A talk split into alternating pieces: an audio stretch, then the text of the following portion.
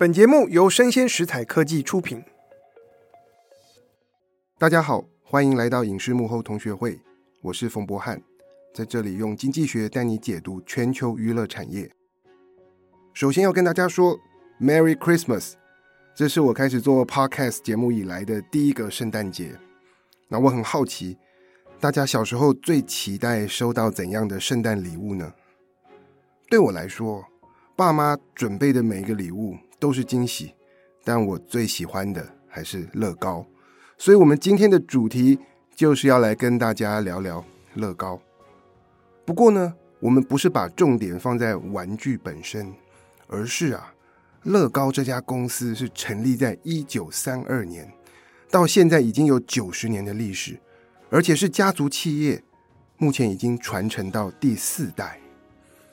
不止如此啊。很多的家族企业其实两代三代之后，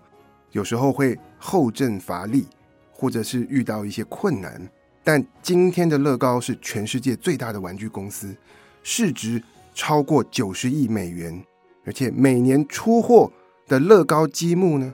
有两亿两千万盒，还在不断的成长。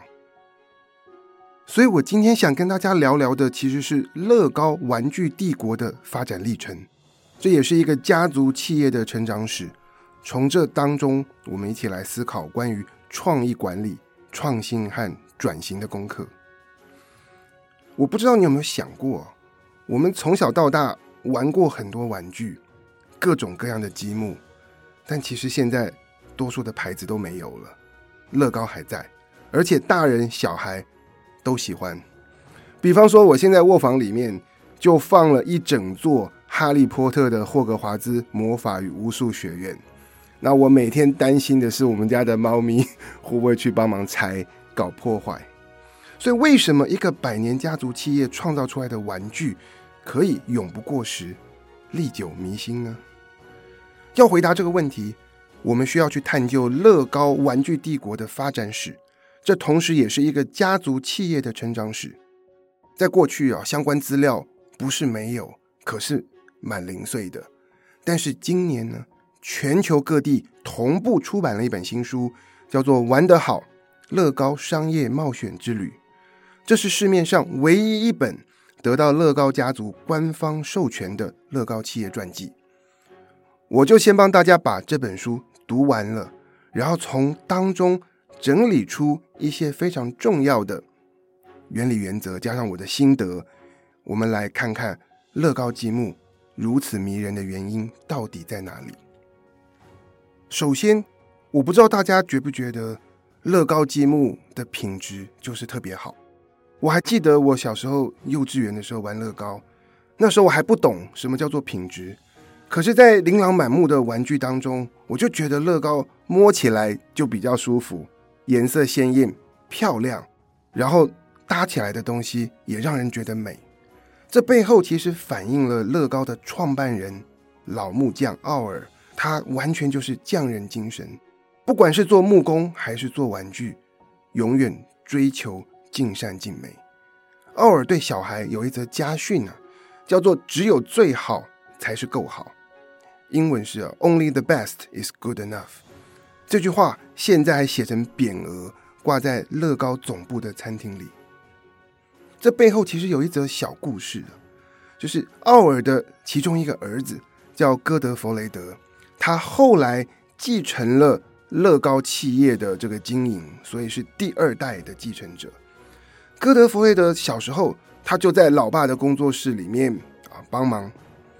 那有一天呢、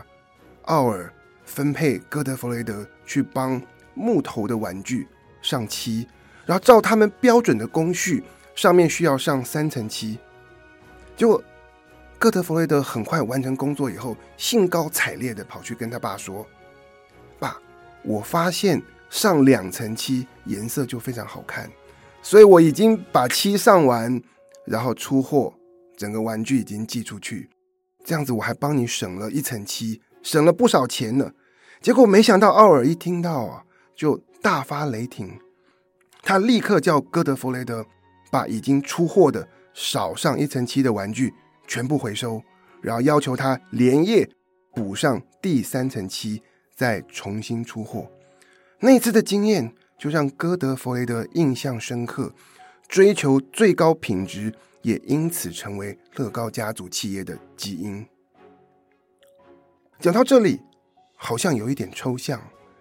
但是这个追求好还要更好的态度，我觉得造就了让乐高的家族他们能够不断的创新。在今天，乐高可以说是积木的同义词。我们讲到积木就想到乐高，讲到乐高就觉得是积木。但我不晓得大家知不知道，用塑胶方块来组合的这样积木的概念。一开始完全不是乐高的原创。在一九四零年代，塑胶这种材料开始普及，所以组合积木的概念是由在英国的一家玩具公司，他们的老板是一位发明家所发展出来的。所以小小的塑胶砖块里面是空心，其中一面上面有凸起的设计，另外一面是空的。这样子两个塑胶砖块就可以一前一后组合在一起，可以盖房子。可以搭出各种各样不同的造型，所以从某种程度上来说，乐高在当年是看到了别人的发明，再拿来发展成自己的玩具事业。但是为什么我们今天只知道乐高呢？当年最早发展出塑胶积木的公司到哪里去了？还有同一时间，大家不约而同在推出各种积木玩具的其他的牌子。又到哪里去了？在这里，我就要跟大家说了，早期的这些积木组合起来之后，其实很不牢。有时候小朋友好不容易盖了一座房子，不小心手碰一下就垮，前功尽弃。但是乐高秉持着只有最好才是够好的态度，他们其实不断的思考去检讨，我们怎么样可以让小朋友或让这些乐高的玩家可以有更好的体验。他们去做实验，他们去征求新的设计，看这个塑胶砖块可以怎么改良，组合起来才会牢固，但是又不能够太牢，还必须要好拆。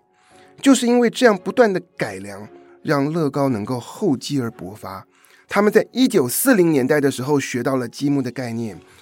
到了一九五八年的时候，针对积木的结合机制，做出了突破性的创新。因此申请到专利。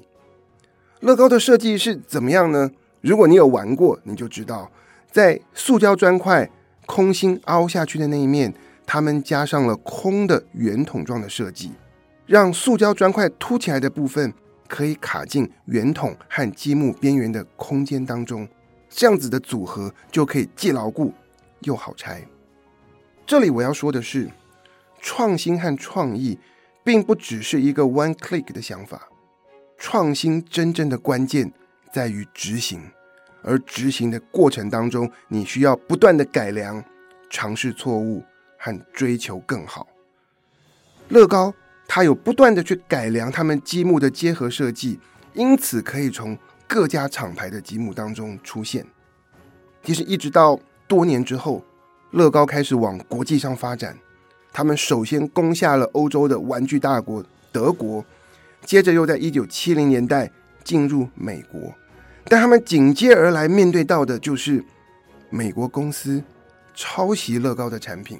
或是等到再更久之后，乐高的专利也到期了之后，其他的公司大家纷纷都可以开始用乐高的技术来发展积木，而且还有更糟糕的事情啊。这些模仿乐高的美国公司呢，他们还指控说，你乐高以前就是抄英国的，所以在他们的运作之下，又有人开始告乐高当年是抄袭英国公司的发明。不过，在这一连串的这个法律诉讼大战当中，乐高最后都胜诉。原因是什么？原因就是创意真正的精髓不在那个概念本身，而在于。概念的执行，而乐高不断的研发改良出来新的技术，并借此得到专利，成为他们牢不可破的发展积木玩具的一个基础。因此呢，创意的关键在执行，我觉得是乐高得以历久弥新的第二个关键。接下来第三个关键讲起来有一点悬，是乐高并没有把一盒又一盒的积木玩具当成是各自独立的产品，而是把所有的积木都放在同一个系统当中来思考。这里的用词是系统，英文叫 system。但这是什么意思呢？让我来给大家举一个例子。最近我迷上了一系列乌克兰制造的木头积木模型玩具，它可以组钢琴，也可以组咕咕钟，完全都是木头制造，而且组好的琴可以弹，那个钟的指针也真的会跑。但是呢，这每一盒模型玩具的元件都是为着那个成品量身设计。而制造每一个元件都是独特的，因此我不能够把钢琴的那盒模型的元件拿去跟咕咕钟的那些元件混搭使用，没有办法。但是乐高呢，每一盒乐高玩具的元件都彼此是相容的，不管你是赛车，还是城堡，还是星际大战的太空船，你里面的那些积木。可以整个所有的元件混搭起来使用，你可能会发现，当你拥有的乐高积木越多，你就可以玩出越多的花样，因此你会玩越多，接下来你又开始买更多，这样子的正向循环下去，乐高的营业额自然会蒸蒸日上。一开始这个系统的概念是怎么被发展出来的呢？是我们前面提到创办人奥尔的儿子，叫做哥德弗雷德，他所提出。哥德弗雷德他的个性啊，他对数字非常敏感，擅长精算，然后又喜欢严格的控制成本。所以当他跟着老爸开始经营乐高的玩具事业，到了一九五零年代的时候，他开始检视乐高的产品线。那个时候他发现。所有的乐高玩具里面，大概有百分之十是塑胶积木，但其他的乐高玩具仍然是各种各样传统的玩具，有木头做的，有塑胶做的，有各种的动物造型，底下加装轮子，然后牵一条绳子让小朋友可以拖着走，也有溜溜球、玩具汽车等等。但哥德弗雷德发现，因为每一个玩具都是彼此独立，所以因此要独立的开发。生产制造各自的流程都不同，他觉得这样子好像会花比较多钱，而且更麻烦的事情是啊，玩具的热潮一波接着一波，有时候当一波流行热潮退去，那一种玩具就不再有人买，就留下一堆的库存放在仓库里面，也不知道要怎么把它处理掉。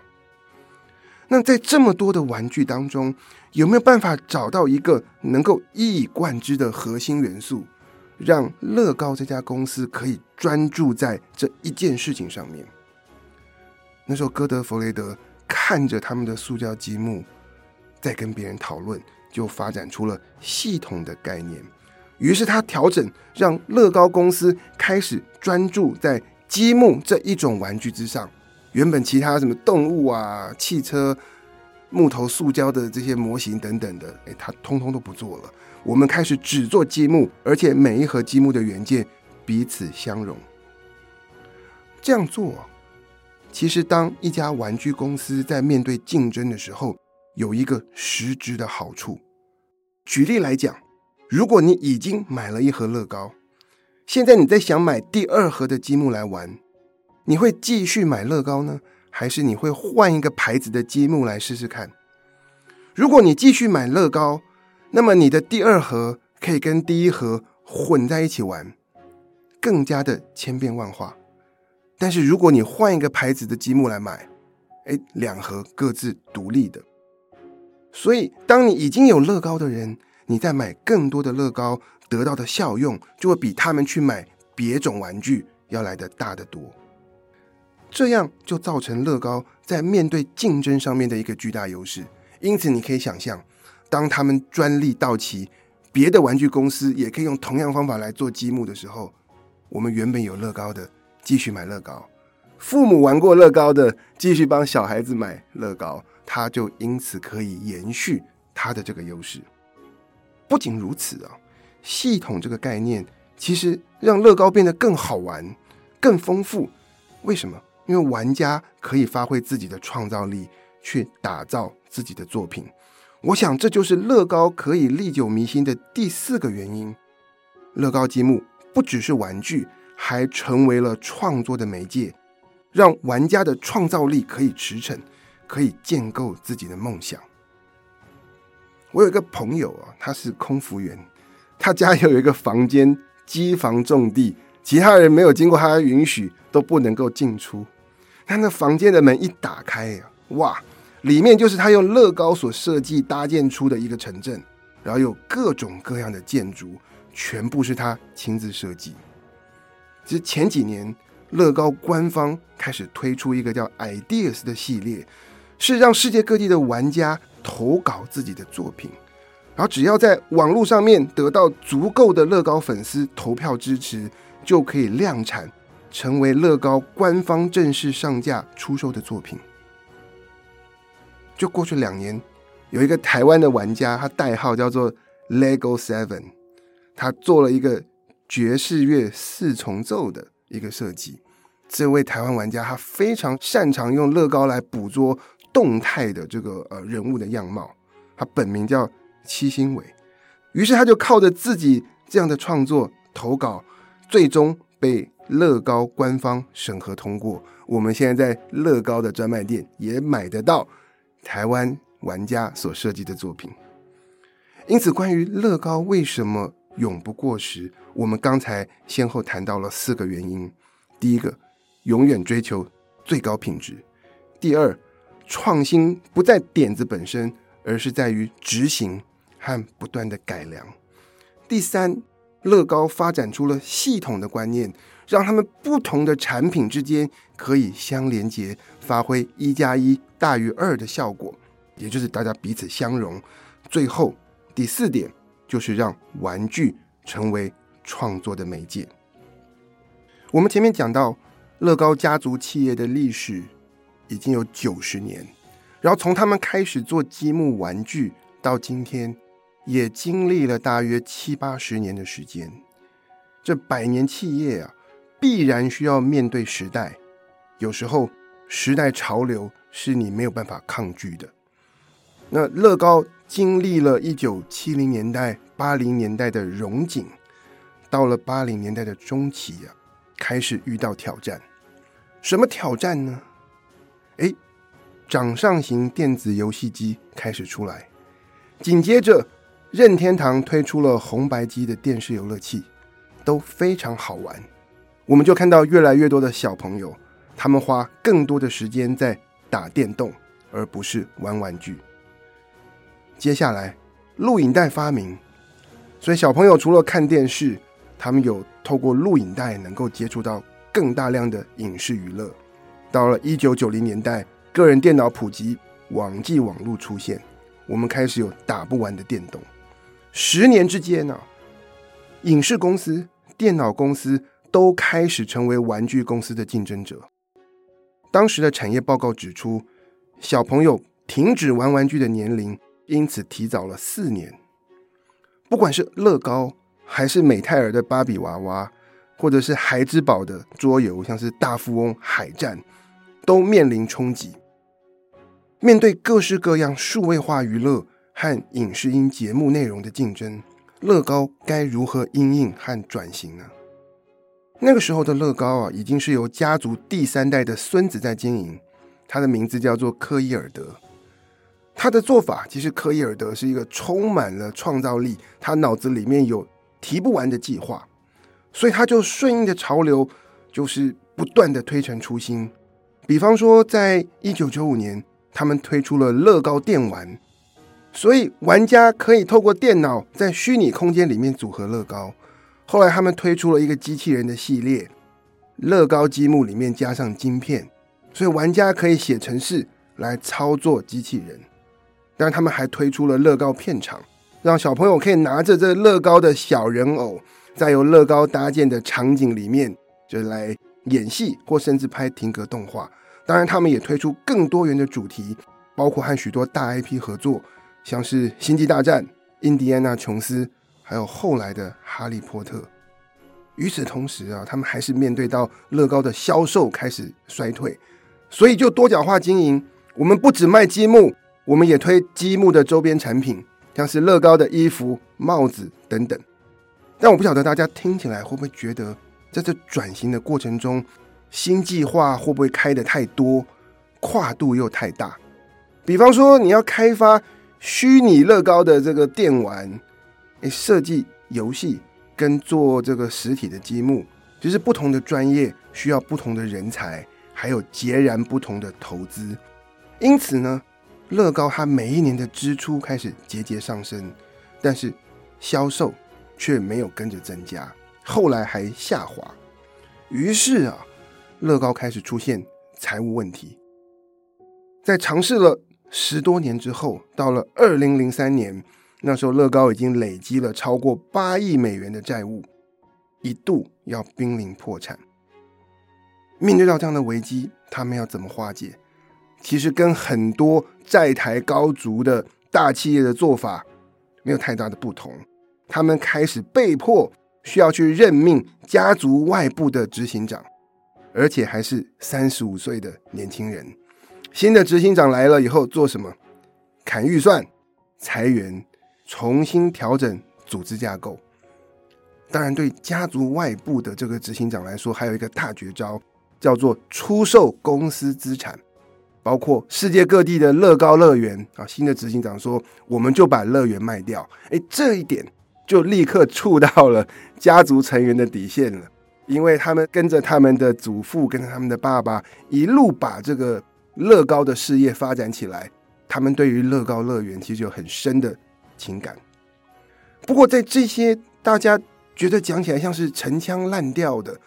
怎么样去降低债务的做法当中，其实背后有两个很重要的关键，很多人常常忽略。第一点是这个新的执行长，他跟着乐高家族的成员，他们仍然会去不同的地方去参加玩具展，然后他们去观察。这个会场上面，大人小孩大家对乐高的反应，结果很惊讶，他们发现很多的成年人是做父母辈的，谈到乐高仍然神采奕奕。他们发现大家喜欢乐高是喜欢他那个组合的积木这件事本身，于是他们在做重整的过程当中开始思考：哎，我们应该要回归初心，回到积木，回到创造。回到乐高的系统，当我们要面对这个数位时代，或者是影视音媒体的竞争，在这过程中，凡是和我们积木的这个核心无关的事情，我们砍掉，我们专注做好我们自己的本业，这是第一点。第二点比较牵涉到技术层面，那乐高的经营团队，他们去好好的检视。他们的成本结构，我为大家举一个例子，在一九九七年的时候，各种乐高积木，它们的元件的种类数六千种，颜色只有六种，大家觉得很惊讶吧？只有红、黄、蓝、绿、黑色跟白色。但是到了二零零四年的时候，因为他们开了非常多的新主题、新计划，乐高积木的元件数。从六千增加到一万四千个元件，颜色呢增加到五十几种，包括有半透明的水色，还有星空蓝，就是在深蓝色上面还有那个点点啊会发亮的。这样多样性的特殊元件，其实造成了乐高生产成本大幅增加，因此侵蚀利润，或甚至造成赔钱。怎么说呢？乐高积木的每一个元件。我们要把它做出来，其实需要先做模具，然后每一种形式的这个元件模具的成本大概都是六万美元左右啊，放在那个年代。但我们现在来看啊，最通用的积木元件，如果你有玩乐高就知道，是那种长方形的积木砖块，二乘四的这个尺寸，不管是盖房子、做汽车、机器人、做什么都会用到。因此，这样的元件我们需要量非常的多。一组模具做好以后，我们可以用到它坏掉为止。这样子可以生产出六千万个积木砖块。我用六万块做模具，可以生产出六千万个积木砖块。这样你说一个积木砖块的成本是多少？六万除以六千万是零点零零一美元，微乎其微啊！或者你说一美金的成本可以做出一千个积木砖块，但如果是特殊元件呢？比方说印第安纳琼斯这个迷你的乐高小人偶，他手上还有握着这个琼斯非常代表性的那个马鞭，这个马鞭就会是这个特殊元件，只有在印第安纳琼斯的这盒乐高才会用到，其他地方用不到。所以他们全球就只需要六万盒的印第安纳琼斯，只需要做六万个马鞭，模具成本六万，我们生产六万个，所以一个小小的马鞭的制造成本就高达一美元。如果一盒乐高玩具的这个售价是一百块美金，它百分之一是花在里面，我们看起来小小的不起眼的一个元件上面。所以我们可以看到，当乐高开始发展出越来越多的特殊元件，那他们每一盒玩具的这个生产成本就开始越来越贵，而且还有另外一个效果：当大家都在用特殊元件的时候，原本那个属于系统的观念，不同盒的乐高大家可以相容的这个特性，就开始变得越来越弱了。所以当年他们就这样子详细的来检视乐高的经营策略和背后的生产成本，于是他们就开始大砍他们特殊元件的数量，把所有乐高积木元件又再重新删减，缩回大概只有七千种。就这样，在家族外部的执行长的领导之下，他们采取了一连串的改革，立竿见影。都发挥了功效，所以化险为夷，乐高又重新活了过来。那几年后，又再重新回到家族经营。讲到这里，你可能会说：那么之前他们在一九九零年代面对数位化的各种的尝试，错了吗？我觉得没有错。我的解读是，创新和转型本来就需要面对一个尝试错误的过程。那么，乐高家族第三代的经营者科伊尔德，他在一九九零年代推出这些琳琅满目的计划，其实本身是一个创新的过程。之后，他们知道哪些好的东西可以留下来，那么失败的计划砍掉。最重要的是，能不能够及时的应变，然后回来检验，回到初心。以上就是我们今天的内容。我觉得《乐高商业冒险之旅》这本书，乐高家族企业传记啊，非常好看，所以就跟大家分享我的读书心得，让我们一起来思考创新和转型背后的一些重要课题。那我们相信可以从乐高家族的这个一路走来的历程当中，我们可以学到很多。而在这当中，我觉得我最最最想要跟大家分享的观念，其实就在于。创新的关键呢，真的并不只是在那个概念提出来，灵光一闪想到而已。创新的关键在于执行，而执行的过程当中，我们需要不断的改良、尝试、实验啊。有的时候把自己做过的事情翻掉，但只要你知道你的目标在哪里，你会一直往你要的方向走，这个才是创新。希望你喜欢今天的内容。请大家追踪订阅，并给我五颗星。我是冯博翰，影视幕后同学会，我们下次见，拜拜。